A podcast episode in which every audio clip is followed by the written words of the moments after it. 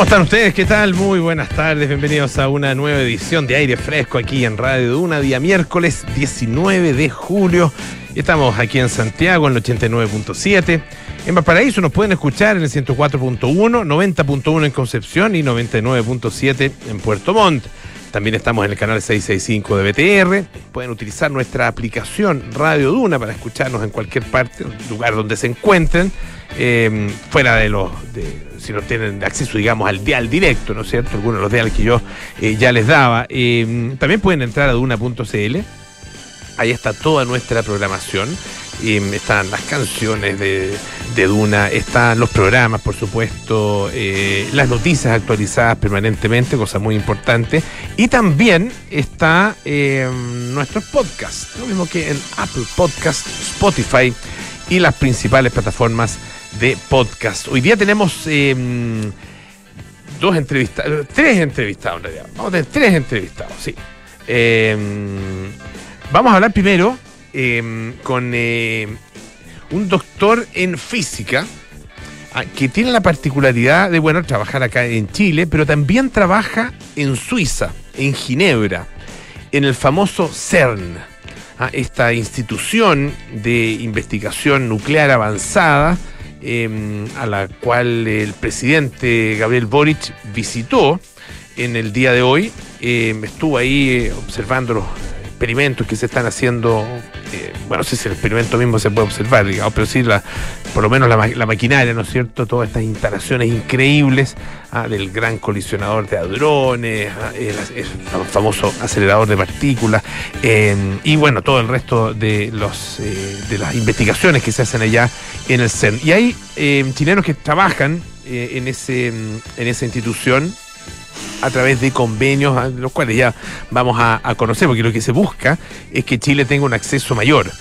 y que pueda eh, tener eh, eh, hacer investigación en conjunto con quienes están allá en la vanguardia de la ciencia y del conocimiento. Estaremos conversando con el profesor Gilberto Zamora, el profesor, como decía, doctor en física, profesor de la, del, del departamento digo, de física de la Universidad Nacional Andrés Bello eh, investigador asociado del Instituto Milenio Zafir. ¿ah? Eh, y es uno de, los chilenos que, bueno, tiene este, este acceso al, CERN y nos va a contar acerca de las características de este centro y también de lo que puede significar para Chile ¿ah? eh, un eh, acceso mayor.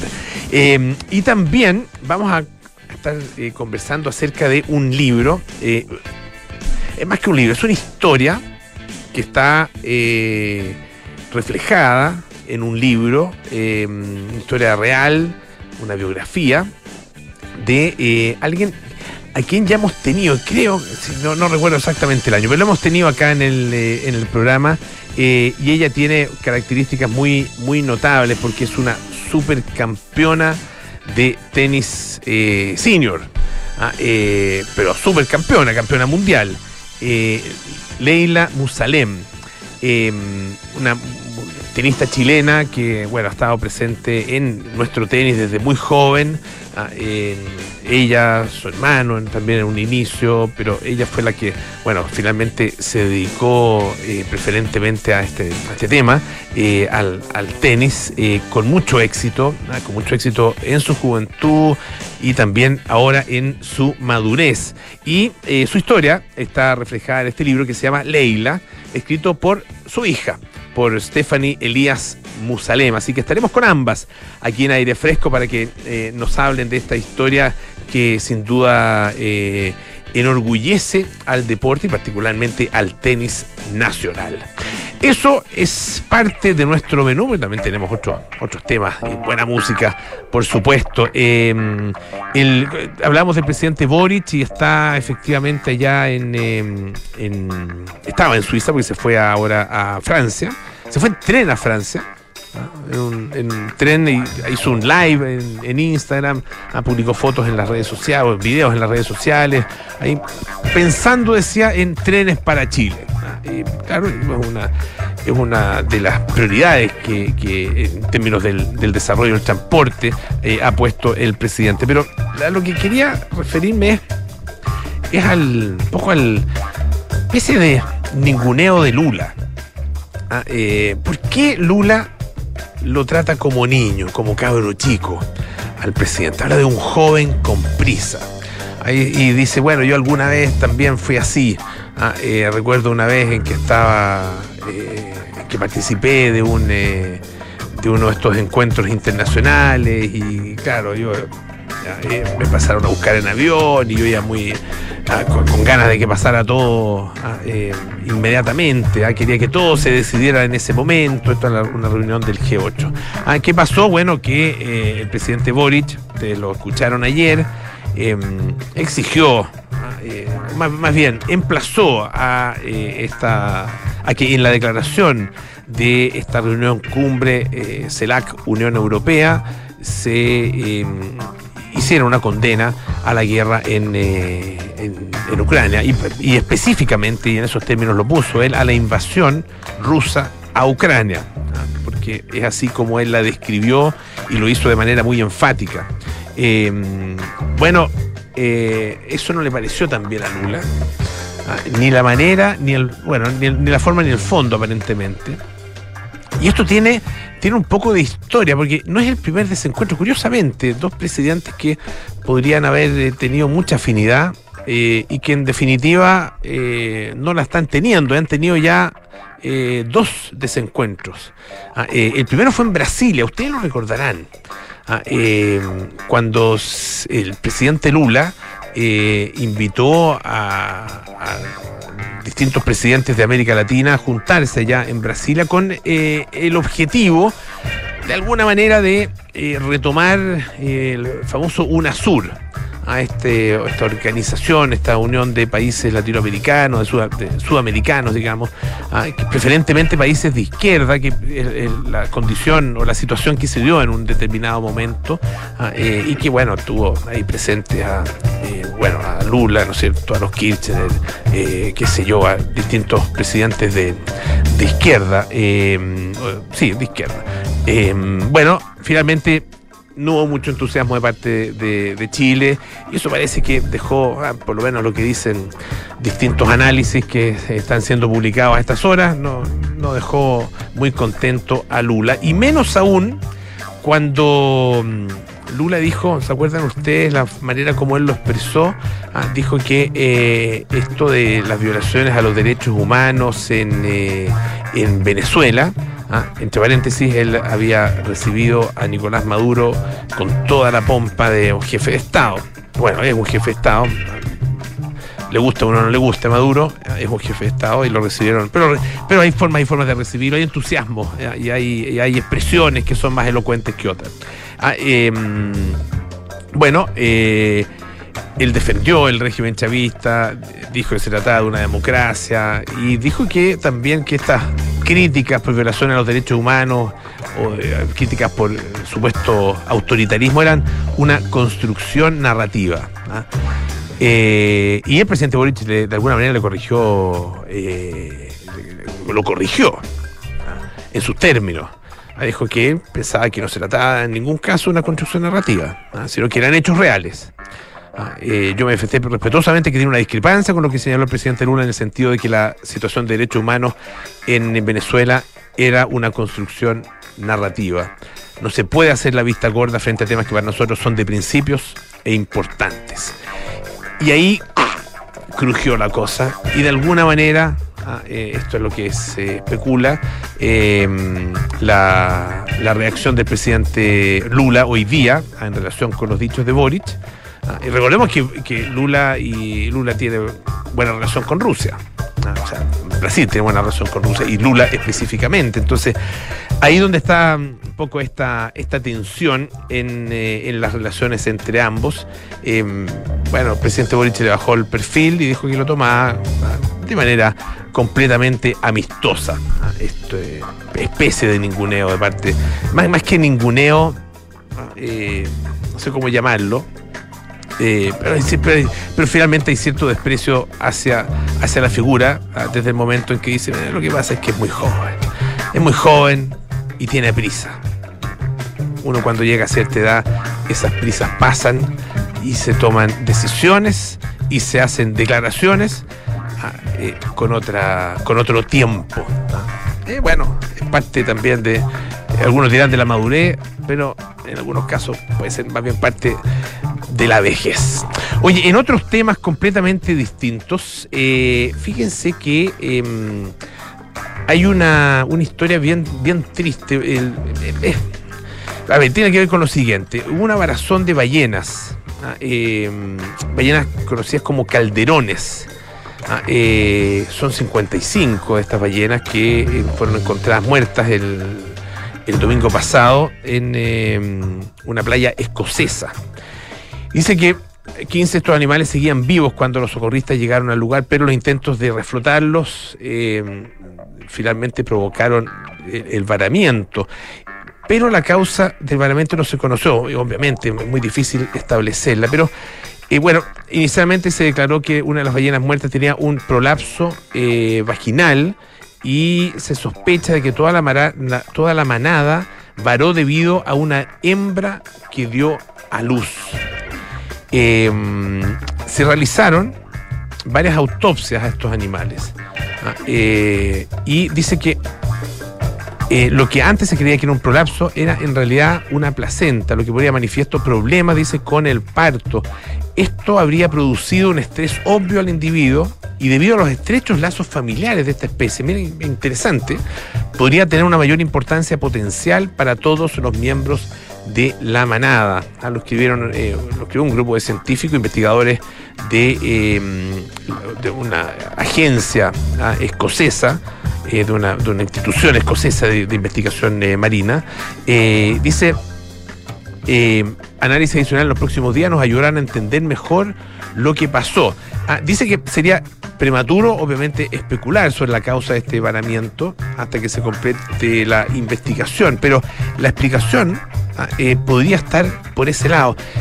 Los varamientos de ballenas, de cetáceos en general, eh, no son, eh, no, tienen mucha explicación.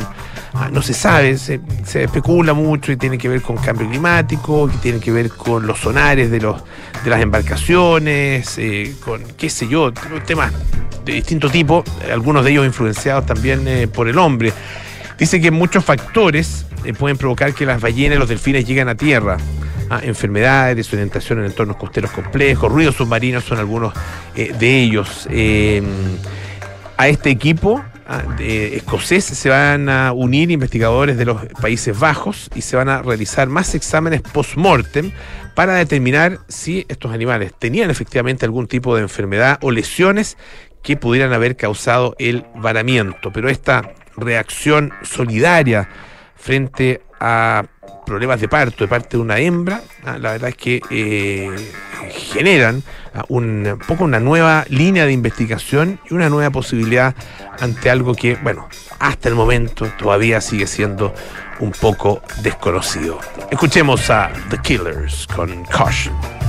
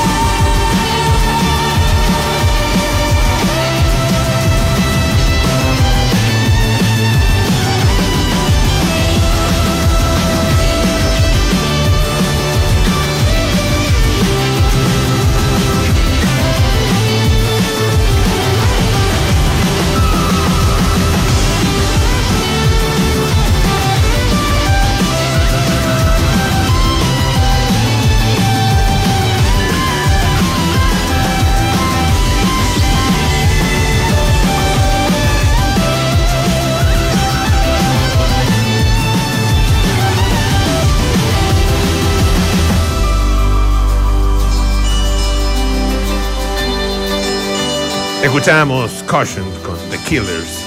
El presidente eh, Gabriel Boric em, estuvo hoy día en un lugar em, que yo me imagino debe ser absolutamente alucinante para cualquier persona interesada en, el conocimiento y en la ciencia, y particularmente en lo que llaman la ciencia de frontera, porque es em, probablemente eh, la instalación eh, tecnológico-científica eh, más avanzada o una de las más avanzadas del mundo. Y estamos hablando del centro conocido como CERN, ¿ah? que es eh, un centro que está, un centro de investigación de, altísima tecnología que está instalado ya en Ginebra, en Suiza. Y bueno, allá, hasta allá llegó el eh, presidente para suscribir un acuerdo que va a permitir a Chile, en la medida en que, va, que avance, em, un acceso privilegiado a la infraestructura y también al conocimiento que desde ahí sale. Y hay eh, un chileno, que está ya de hecho en eh, Ginebra, em, y que nos acompaña esta tarde. Y le agradecemos muchísimo porque muy tarde ya también eh, en Suiza, pero él tiene el conocimiento directo porque es usuario Ah, eh, precisamente del CERN. Él es ingeniero mecánico, doctor en física, profesor del Departamento de Física de la Universidad Nacional Andrés Bello, investigador asociado del Instituto Milenio Zafir. Gilberto Zamora, doctor, bienvenido, muchísimas gracias por estar aquí en Radio Duna. Buenas tardes, buenas noches para, para usted. Eh, buenas noches, muchas gracias a ustedes por la invitación. Cuéntanos, a ver, en, primer lugar, eh, ¿cuál es, cuál es Gilberto, tu, tu relación con el CERN? Eh, y descríbenos en qué consiste eh, este centro, que me imagino, bueno, que tiene eh, distintos, distintos elementos incorporados dentro de toda su actividad. Sí, mira, a ver, mi, relación con el CERN es de usuario. Esta, esta, relación es la que uno puede tener cuando el país al que pertenece no es miembro o no es estado asociado.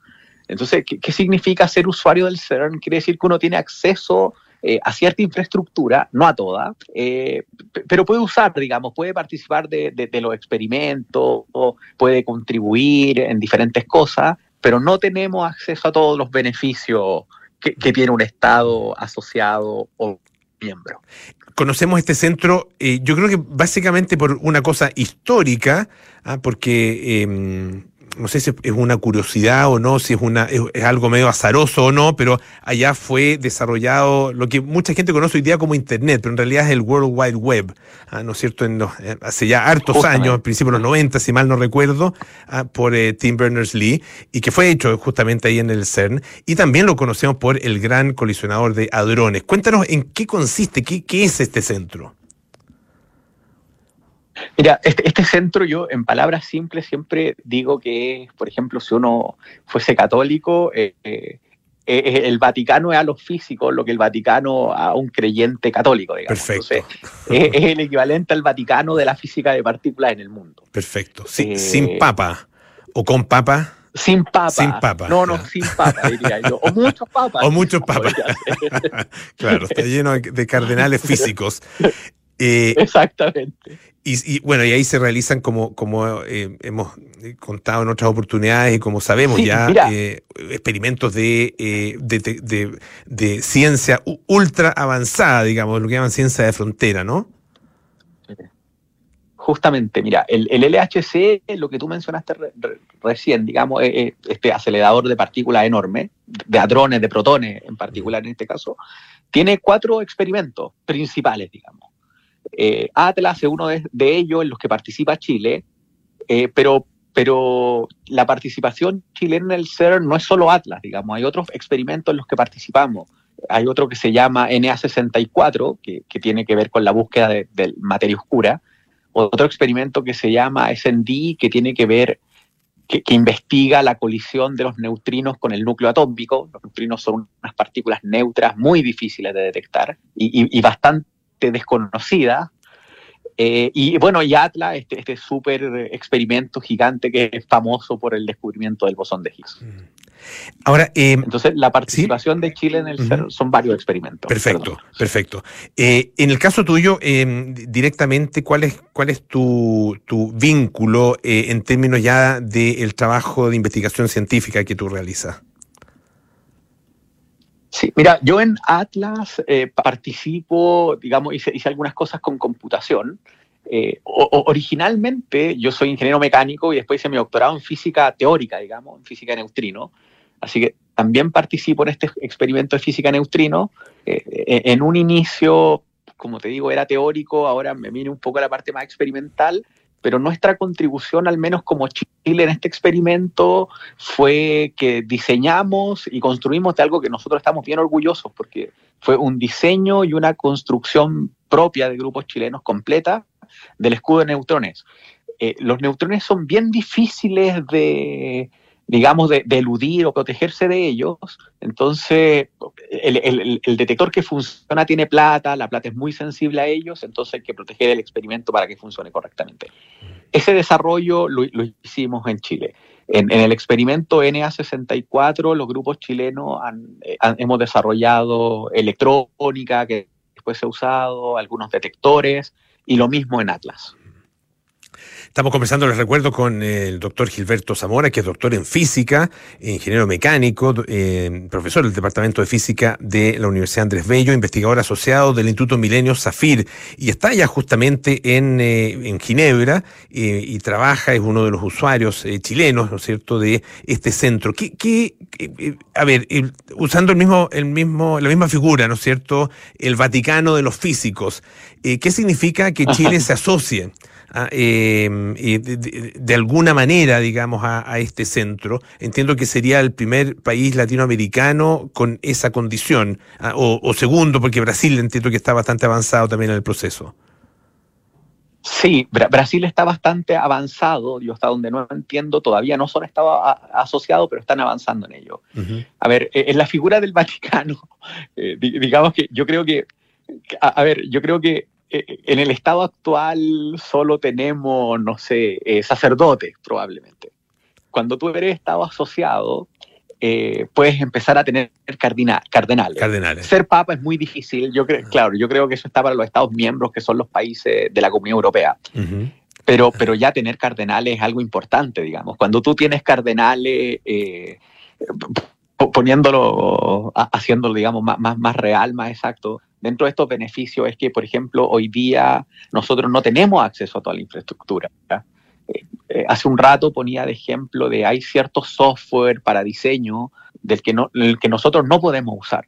Si tú eres Estado asociado, nosotros vamos a tener acceso a usar eso. También otra ventaja tiene que ver con la industria chilena. Eh, hoy en día, si, en Chile hay una empresa que hace tecnología o fabrica algo que, que pudiese usarse en el CERN, no puede participar de una licitación.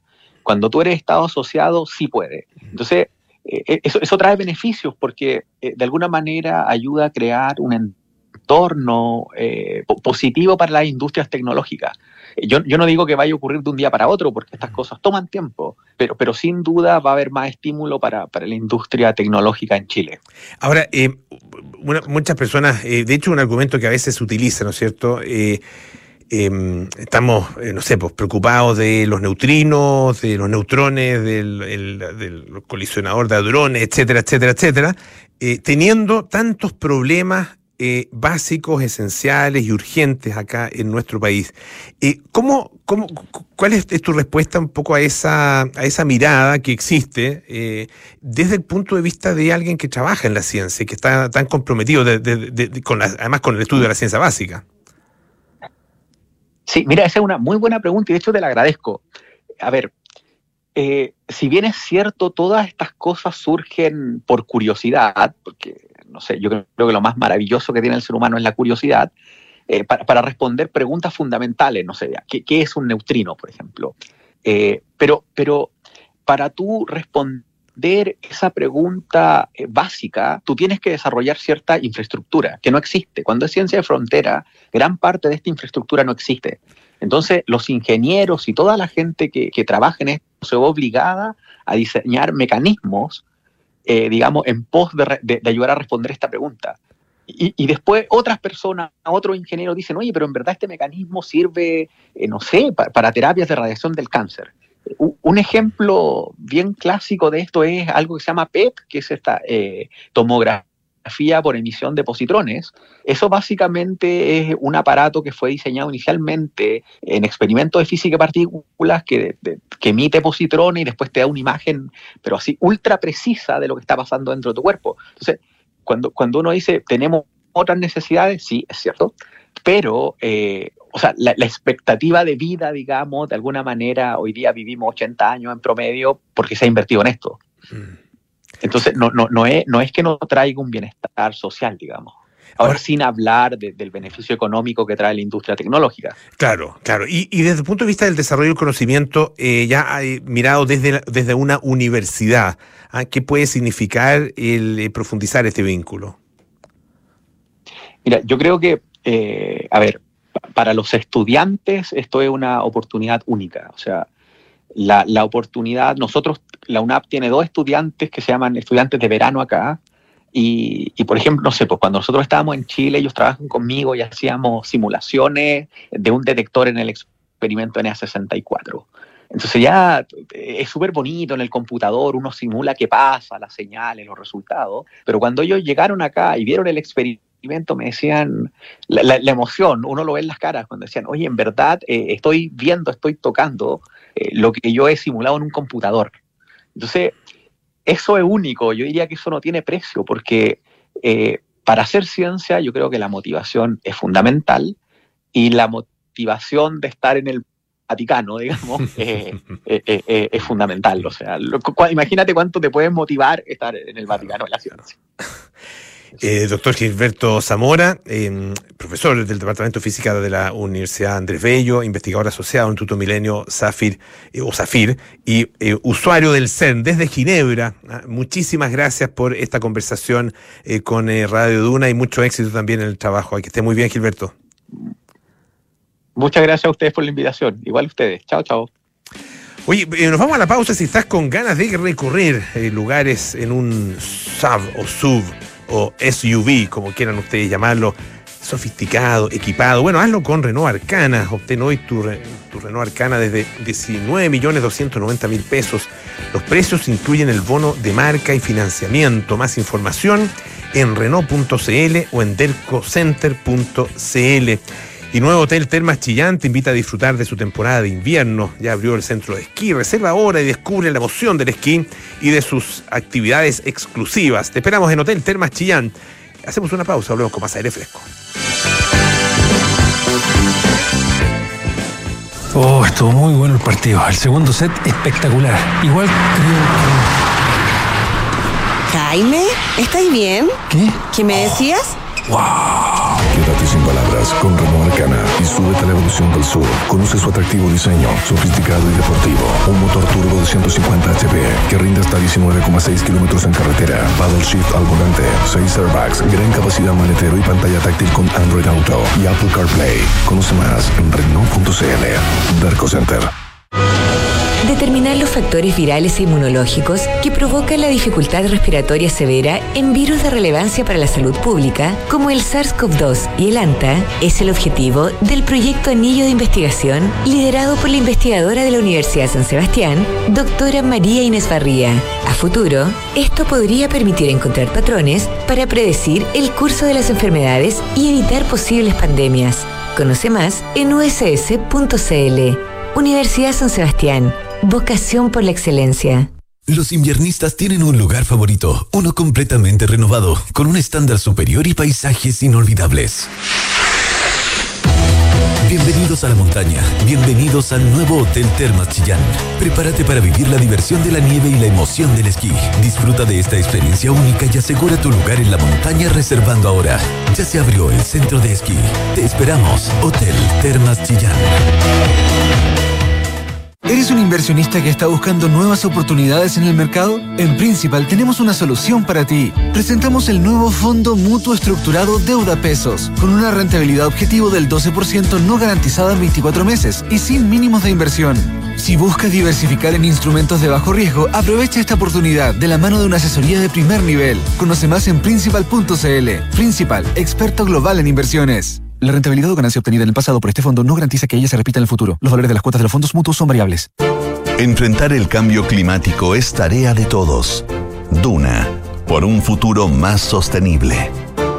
Los proyectos previstos para abastecer de minerales estratégicos la transición energética al 2030 son insuficientes si se quieren alcanzar los objetivos climáticos de limitar el calentamiento global a 1,5 grados, así lo advirtió la Agencia Internacional de Energía. En su primer informe anual del mercado, que incluye minerales como el cobre, níquel, litio y cobalto, el organismo internacional calcula que para lograr la meta trazada se hace necesario multiplicar 3,5 la producción de 2022 hasta llegar a más de 30 millones de toneladas anuales para 2030. Esto indica que la minería debe acelerar el paso para satisfacer la alta demanda de minerales provenientes, por ejemplo, de la industria automotriz, para la producción de vehículos eléctricos y de las baterías de almacenamiento de energía. Acciona, expertos en el desarrollo de infraestructuras para descarbonizar el planeta. Estás en aire fresco con Polo Ramírez. Ya estamos de vuelta aquí en aire fresco. Esto es Radio Duna, nuevo hotel Termas Chillán. Te invita a disfrutar de su temporada de invierno. Ya abrió el centro de esquí. Reserva ahora y descubre la emoción del esquí y de sus actividades exclusivas. Te esperamos en Hotel Termas Chillán. Y Principal presenta su nuevo fondo mutuo estructurado, Deuda Pesos. Conoce más en principal.cl y saber qué factores causan dificultad respiratoria severa en virus como SARS-CoV-2 y ANTA es el proyecto de la académica de Universidad San Sebastián Marínez Barría, lo que podría ayudar a prevenir pandemias. Conoce más en uss.cl. Bueno, tenemos aquí en el estudio el placer de recibir a nuestras dos siguientes entrevistadas, eh, madre e hija. Eh, madre destacadísima tenista, eh, hija periodista, ah, y quien ha escrito un libro con la historia justamente de su madre, que se llama Leila. Así se llama el libro y así se llama también la protagonista de este libro, Leila Musalem. Leila, bienvenida, muchísimas gracias por estar con nosotros acá. Hola, muchas gracias por invitarnos. Ya es la segunda vez que estoy contigo. ¿Segunda vez? Pues sí, pues. Han pasado algunos añitos, pero bueno. ¿Han eh, pasado cuántos? ¿Cinco, cuatro, cinco por ahí? Estuvimos, bueno, yo fui número uno del mundo cuando Claro, tú pues. me entrevistaste. Eso fue el 2019. No sé si me entrevistaste el mismo 2019 o el Ajá. 20. Debe haber sido el 2019, porque del- a partir del 20 la cosa como que se nos fue para Así- otro lado en la, temática, es. sí. Así el que- tiempo vuela, el así tiempo que, pero, vuela. pero lo aprovechamos bien de todas Sí, maneras. pues, y sigue ahí en el ranking ya en, en otra categoría en ahora. otra categoría. Vamos. Este año estaría entrando a 75, a pesar Ajá. de que tengo 74. Tengo muy buen ranking, estoy de número 3 o 4 en el mundo, así que pretendo con unos torneos más ir avanzando y a ver si logramos el número uno nuevamente. Leila Musalem, además viene acompañada de su hija, Hola, Stephanie Elías. Tanto Musalem. tiempo. Sí, pues, Volver- ¿cómo está? Lindo volver a reencontrarme contigo Sí, en un pues, estudio de Sí, radio. pues Steffi trabajó acá con nosotros aquí en, eh, en Radio Duna hace algún tiempo. Así que bueno, un placer eh, tenerlas acá y conversar sobre este libro, eh, Leila, eh, que cuenta obviamente la historia de, de Leila. Eh, quería partir con Steffi, a, a ver si me, me puedes contar un poco, bueno, cómo, cómo surge este, este libro que, que en, en alguna es una biografía y al mismo tiempo es, es una, es un homenaje. Está escrito obviamente con, con- como, Está- como periodista, está- pero con mucho sí, cariño. está- eh, tal cual. Sí. Es, un, es un libro donde se tratan de mostrar las luces y las sombras. eh, al mismo tiempo es un homenaje. Eh, había harto interés, yo creo que era un poco como, como que hacía lógica, ¿no? Soy la hija periodista, tengo una mamá con historia, con peso, tengo que escribir la historia, pero después del triunfo en 2019 la idea agarra fuerza. Y una cosa muy, muy personal mía, que por la linda relación que yo tengo con mi mamá, eh, yo creo que todos en el fondo soñamos con que los papás vivan para siempre, ¿no? Sobre todo si tenemos una linda relación. Y desde mi trinchera, que es el periodismo, para mí el libro fue eso. Es la forma de, de eternizar a, acá a mi mamita. Y fue buena entrevistada, ¿o no? ¿Cómo se, cómo se portó como entrevistada? Al principio porque, no muy bien. Ya, sí, No, pues, porque al- al no es principio- fácil a veces. Es difícil, Sí, pues. es difícil. Tenía que haber una buena predisposición para la entrevista y muchas veces no, no calzábamos con eso. Sobre todo que, co- tal como decía eh, Stephanie, eh, las historias de vida no son, no son eh, pura, no son, eh, digamos, eh, color de rosa, ¿cierto? Lógico. Ah, tienen, tienen momentos duros, tienen momentos difíciles. eh, tu historia también los tiene, Claro. en lo personal y en lo tenístico también, ah, como, como obviamente cualquier, cualquier carrera deportiva. Y contemos un poco, bueno, es un libro que está, hay, hay idas y venidas, digamos, en, el, en el libro, pero, pero uno puede ir haciendo un recorrido relativamente biográfico, pese a que comienza con, con eh, los tiempos más, más actuales, ¿no? Claro. Eh, cuéntanos un poco esta historia, Leila. Ah, eh, ¿cómo, nace, ¿Cómo nace en ti esta vocación y algo que a mí siempre me interesa saber es cómo descubres que eres buena para esto? Ah, Y mira, fue, fue una casualidad de la vida, nada más, porque yo tenía eh, dos hermanos que eran campeonísimos, que eran muy buenos para el tenis. Te estamos, estoy hablando de más de 50 años atrás, o sea, lo que significaba que una mujer ingresara al deporte. Y yo era una niña muy, muy traviesa, con mucha energía. Entonces mi madre le comenta a mi papá que por qué no me, no me lleva al tenis eh, para que yo me calme un poco, qué sé yo, y, y no la revuelva tanto en la calle. En esos años los niños podíamos jugar en, en la calle. Y, y mi padre, que yo digo eh, siempre que fue la mejor herencia que me deja, me lleva a las canchas de tenis. Nunca me voy a olvidar un domingo en pleno verano a las 3 de la tarde y me toma mi primer profesor, Bernardo González. Eh, y yo empiezo a jugar tenis tan bien como que hubiera jugado toda mi vida. Ya tenía 12 años yo. Era más o menos grandecita, no era tan, tan niña como sí, comienzan ahora. Hay niños que pesan, no sé, bueno, los cinco. Claro, cuatro, y menos años también. Mm. Mi padre me lleva porque nunca pensó llevarme, si esa fue la verdad. Me llevan para yo, para distraerme, para calmarme. Bueno, y resulta que mi padre me lleva, como te digo, era como que había jugado toda mi vida. Y en un año yo tengo un ascenso tremendo y estoy entre las tres mejores jugadoras del país. No, no en juniors, ya en adulta. Entonces mi carrera fue, fue, fue brutal. Eh, el tenis me acompañó toda mi vida hasta el día de hoy. No, no era algo que yo quería soltar de ninguna manera, porque además se me hacía relativamente fácil. Y bueno, yo ahí en el libro cuento como en un momento ya más adolescente yo empiezo a ganar todo en Chile y como no tenía adversaria, eh, le pido a la Federación de Tenis que me permit- permita jugar con hombres. Vuelvo a estoy hablando más de 50 años atrás. Y la federación me, me, me permite, me da el permiso y fue tal la locura que se transforma en esto que yo me ganaba a los hombres y que si No yo... les gustaba nada, lo, lo No, que, tú- lo, que se cuenta acá en el libro no les gustaba nada perder, no, obviamente. no, y les ponían sobrenombre y yo aparecía en la prensa y aparecían en la prensa ellos, hombres que nunca habían soñado con eso. Fue tal el reclamo que el permiso no me duró más de cuatro o cinco meses y me, me vuelven a sacar. Pero así que tuve esa experiencia de enfrentarme entre los hombres eh, sin pensar de que lo hice porque me nacía, o sea, no, no tenía ningún interés de, de pisotear al otro, sino que por qué no podíamos ser iguales. Así que Stephanie me, dirá- me dice, mamá, tú eras adelantada ya en esa época. Y yo decía, ni siquiera me lo cuestionaba. Claro. O sea, te- era súper natural. Eso más o menos lo que te puedo decir de, de mis inicios. Y, y Ahora- que sigo en esto y no sé hasta cuándo, como me pregunta una nieta, abuelita, ¿hasta cuándo? ¿Hasta cuándo? ¿Hasta cuándo? Y ahora, eh, obviamente que este, ese hasta cuándo eh, se lo va a responder la vida, el- el- las energías, el cuerpo, Exactamente. a la capacidad de, de- de seguir jugando. Eh, hay gente de muy avanzada edad que sigue eh, y, y- y la verdad que podían, podían pasar todavía eh, mu- muchos años. Eh, en, en esta historia, decíamos, eh, Stephanie, que hay momentos también que son difíciles.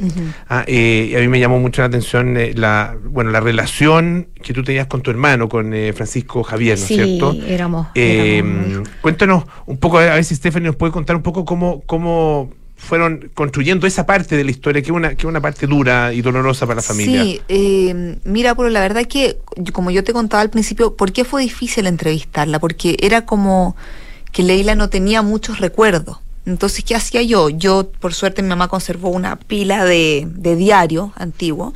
Y ahí yo empiezo a conocer a mi tío, que yo lo único que sabía es que yo te- había tenido este tío. Que De diario- diarios. eh, diario de periódico, de eh, periódicos, del claro. Mercurio, Claro, de, donde salían de de la voy a interrumpir un poquito. Es que, es que Stephanie sabía mucho menos que los hermanos mayores porque Stephanie llegó a mi vida cuando yo era bastante mayor. Yo la tuve a los 42 años. Ya. Entonces Claro. ella tiene 20 años de diferencia casi con sus hermanos mayores. Entonces mucha historia de la familia Ah, supo mira, mucho ya. menos. Entonces ella tuvo Ya. que indagar mucho más que, Claro. que sus hermanos. digamos. Claro, entonces yo lo único que sabía de este tío era que jugaba muy bien tenis y que había muerto a los 24 años. Y ahí empiezo a, apare- empiezo a leer de él en los recortes y empiezo a preguntarle más cómo era, cómo era su personalidad, eh, cómo fue cuando murió. Y claro, fue, fue, fue muy doloroso, no solo ese episodio, hay varios episodios en el libro donde, donde mi mamá se quiebra. Y me acuerdo que eso era muy fuerte porque donde ya consolidamos más la entrevista fue en la pandemia Sí, yo me acuerdo que yo me arrancaba con el permiso de este adulto mayor y estábamos muy lejos porque era, era en el pic donde tú no te atrevías ni a abrazar con el marido y, y era duro porque en el fondo era como, como conversaciones muy emocionales sin la contención física. Estamos conversando con Stephanie Elías Musalema, quien escuchaban recién, y también con Leila Musalema a propós- a propósito del libro Leila, ah, que cuenta la historia de esta destacadísima tenista. ¿Cómo has visto el, en, todos estos años eh, la evolución del, del tenis femenino? Ah, Porque hemos yo tengo la impresión de que hay una distancia muy grande eh, en términos de institucionales, sobre todo en términos de eh, apoyo, de eh, repercusión que tiene el tenis femenino hoy día en relación con eh, el masculino, en el caso de Chile. Ah, no sé si eso ha ido, ha evolucionado para bien o ha evolucionado para mal. ¿Cómo lo ves tú? No, ha evolucionado para bien, pero con resultados obviamente muy diferentes a los que hemos tenido con los hombres. Porque fíjate tú que en este minuto Chile vuelve a tener cuatro jugadores a nivel mundial metidos entre los 100 primeros. O sea, eso es extraordinario. Enfrentamos luego una Copa Davis y Chile se encuentra con un equipo extraordinario. Bueno, con Jarry, que no podemos pedir más, y con Garín, que bueno, eh, tuvo una lesión y se alejó un poquito del ranking, pero Garín es un tremendo jugador, Barrios y Tabilo también. Así que fantástico por eso, porque como que Chile, a pesar de que somos un país chico, estamos siempre ahí fantástico con los hombres. En las mujeres algo ocurre que realmente yo también me lo pregunto, porque las mujeres han tenido muchas facilidades más que muchos años anteriores. La federación eh, se ha propuesto ayudarlas, han, han salido afuera, muchas de ellas están en Europa jugando, pero eh, realmente no han logrado obtener un resultado como lo tienen los hombres. Tal vez debiera salir una o dos de repente cada 10 años para ver si elevaran el nivel. Pero bueno, ya, ya pasará, no hay que perder las esperanzas, estamos felices por lo menos con estos cuatro campeoncitos que tenemos en, eh, entre los 100 mejores del, del mundo. Ahora, eh, ¿cuán- c- ¿cómo es el tenis eh, pasado los 60, en el caso tuyo pasado los 70 in- incluso? Eh, ¿cómo, ¿Cómo es eh, la, la estructura competitiva eh, y, y cómo son o cuáles son los, los desafíos mayores ah, para, para una jugadora? Mira, es una súper buena pregunta porque yo cuando jugaba y todavía a los 37 años yo era campeona nacional, eh, siempre pensaba que cuando yo llegara a jugar senior, a- digamos que partía en esos años a los 40, y yo me iba a relajar y esto lo iba a tomar así como más, más a la ligera. Pero en mi caso personal, que he sido una jugadora profesional toda la vida, fue muy difícil sacarme eso de encima. Y yo hasta el día de hoy le estaba comentando hoy día a Stephanie que hasta cuándo iba a seguir yo, porque créeme que siento la misma presión para jugar que cuando yo tenía 20 o 25 años. Yo no podría decir, yo igual me cuido de las comidas, me cuido del sueño, soy una mujer afortunadamente muy sana, porque a veces tú eso no, no lo eliges, Eh, pero además de eso me, me- me cuido mucho, entonces hay siempre mucha tensión y mucha presión, porque la gente en cierto modo te obliga a, a ganar, tú no, tú no puedes perder, y cuando pierdes el el dolor es tan grande, pero eso tiene que ocurrir, porque es la única forma de levantarte. Yo te lo digo en, en todo orden de cosas en la vida, pero en el deporte se ve mucho, que tú estás arriba y luego no estás tan arriba, pero el dolor eh, te hace crecer y eh, es fuerte, es fuerte competir porque tú en tu cabeza, en mi caso, eres como la ley la joven, pero ya el cuerpo te dice otra cosa, ¿me entiendes? Entonces tienes que ir ahí. eh, midiéndote y, y- igualar tus fuerzas emocionales con tus fuerzas físicas.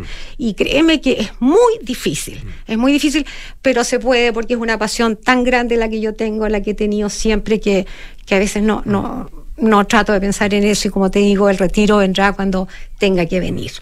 Eh, eh, Stephanie, co- como mamá, Leila eh, es, tiene un poco la- las mismas características que como tenista, la, eh, la exigencia, eh, la competitividad, eh, claramente lo que uno ve en el libro que no le gusta perder. ah, eh, bueno, como todos los campeones, a los, todos campeones en general, obviamente que les gusta ganar ah, de una manera eh, eh, muy casi compulsiva. Ah, ¿cómo, ¿Cómo la ves tú como mamá? Mira, eh, es curioso, la gente muchas veces piensa que, que mi mamá fue una mujer, una madre ausente, pensando con esto de, de la locura del tenis.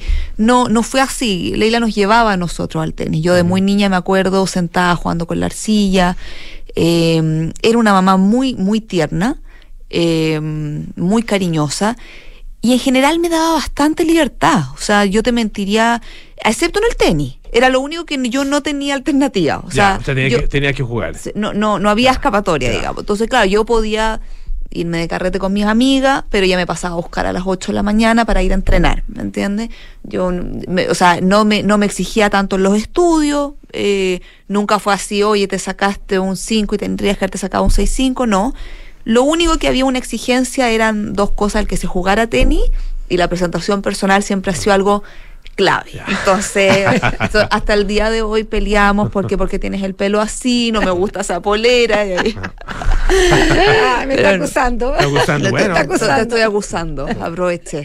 Pero no, no, una mamá muy presente, muy power y además que yo podía admirar mucho, que ahora que yo soy mamá, también me, me pasó eso de que se puede tener una pasión, una vida fuera de- del hogar y aún así ser una, una muy buena mamá, que es un poco lo que yo estoy tratando de replicar con mi familia. Y, y tú veías esa, eh, o sea, ¿cómo lo veías en tu familia? Tu, tu pasión por el tenis como, eh, como algo que podía llegar a ser problemático para, para eh, toda tu familia, tu marido, tus hijos, ¿no? Eh, no, todo lo contrario. Pensaba que lo que yo hacía era, era buenísimo, que eso nos iba a llevar hasta el día de hoy, como fue, a estar siempre muy unidos y siempre conectados, como dice Stephanie, con el telón de fondo del tenis, siempre en la casa. Todos mis hijos tienen algo que ver con eso. ¿Para qué te digo mi marido? Mm. Que a mi marido no lo hubieran dejado casarse conmigo si no se transforma en tenista, pues siempre lo cuento. Y fue, y fue cierto, le dijo, si tú no te transformas en tenista, no, no te casas. Bueno, y así llevamos a los chiquillos porque el deporte además te conduce a puras cosas buenas. O sea, hoy en día lo que yo puedo recomendarle a todos estos padres jóvenes que en el deporte está la única salvación de los hijos. No hay más, el día es muy largo. Y si los niños tienen la posibilidad de estar medio día en el colegio y medio día haciendo deporte, fantástico. Pero los llevamos y todos llevamos una vida eh, fascinante en el sentido de que era una vida sana. Eran otros tiempos y reconozco que ahora las tentaciones son más grandes, pero se pueden lograr por- y uno tiene que ayudar a los niños que le tomen amor al deporte, que tengan conciencia, no solo llevarlo a la cancha y dejarlo ahí con el profesor, no, el papá tiene que estar presente o los papás, porque eh, yo siempre tuve a mi padre al lado, eh, y, no era lo mismo si él no estaba, era otra sensación. Eh, eh, eso es es súper cierto cuando uno ve, por ejemplo, el caso de los, bueno, de, de muchos tenistas también, pero particularmente en el caso de los futbolistas se ve ah, eh, cómo, eh, eh, cómo fueron eh, apoyados por sus familias y particularmente, hay que decirlo, por sus mamás.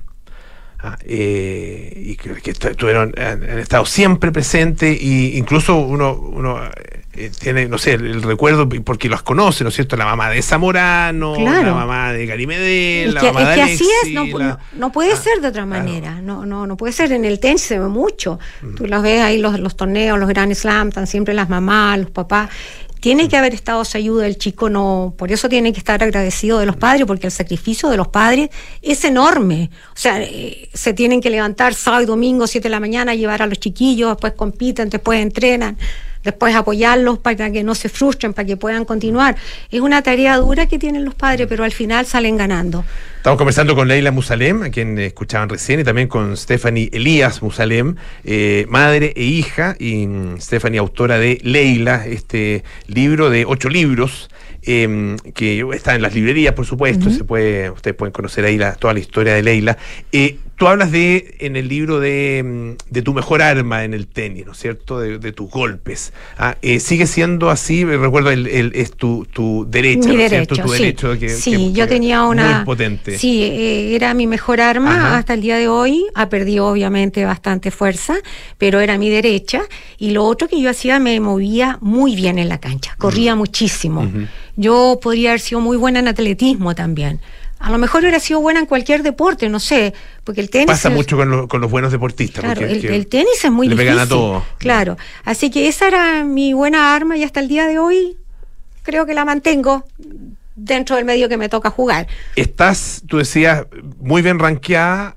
eh, ¿Qué posibilidades hay de que vuelvas a ser número uno? Ya fuiste número uno eh, en la categoría 70 años. Sí, eh, no, no está fácil porque las mujeres que están sobre mí eh, son bastante buenas. Hay que llegar en muy buen estado físico y ahí es donde viene el pero. O sea, puedo entrenarme a ese nivel para competir a este nivel mundial tan fuerte. Me dará el físico porque debo reconocerte que la diferencia que hay de hace cuatro años atrás ahora es notable te lo quiero decir. Entonces yo me he replanteado este mundial que viene, podré entrenarme como debo entrenar, porque entrenar puedo entrenar aquí, allá, no, pero entrenar como para un mundial y en eso estoy. Eh, una última cosa, ¿te sientes un ejemplo para, para otras mujeres de tu edad? Bueno, no sé si el ejemplo es la palabra, pero me encantaría, me encantaría que las mujeres que me escuchan o que me conocen que sepan que después de los 60, de los 70, de los 75, hay vida y que se pueden hacer muchas cosas. Eh, no quiero ser un ejemplo porque me da lata esa, esa, esa, esa palabra. Eh, o que se inspiraran o que hicieran, bueno, esta señora lo hace, ¿por qué yo no? A lo mejor la mitad de lo que yo hago, o un cuarto de lo que yo hago. Así que eh, me encantaría si de alguna forma puedo ayudar en ese sentido. Leila Musalem, Stephanie Elías, muchísimas gracias Muchas por estar gracias. acá gracias. en Radio Duna. Gracias. Y muchísimo éxito. Vamos a estar atentos, por supuesto, a los próximos resultados. Gracias Ah, a Radio Duna, a Apolo y a todo su equipo. Muchísimas gracias a ustedes. Ya nos vamos, viene cartas notables con Bárbara Espejo, nada personal con Matías del Río y Josefina Ríos. Eh, con María José Ollé, Arturo Fonten y Pablo Ortuza y Sintonía Crónica Debut con Bárbara Espejo y Francisco Aravena. Nosotros nos juntamos mañana a las 6 de la tarde para más aire fresco. Chao, chao.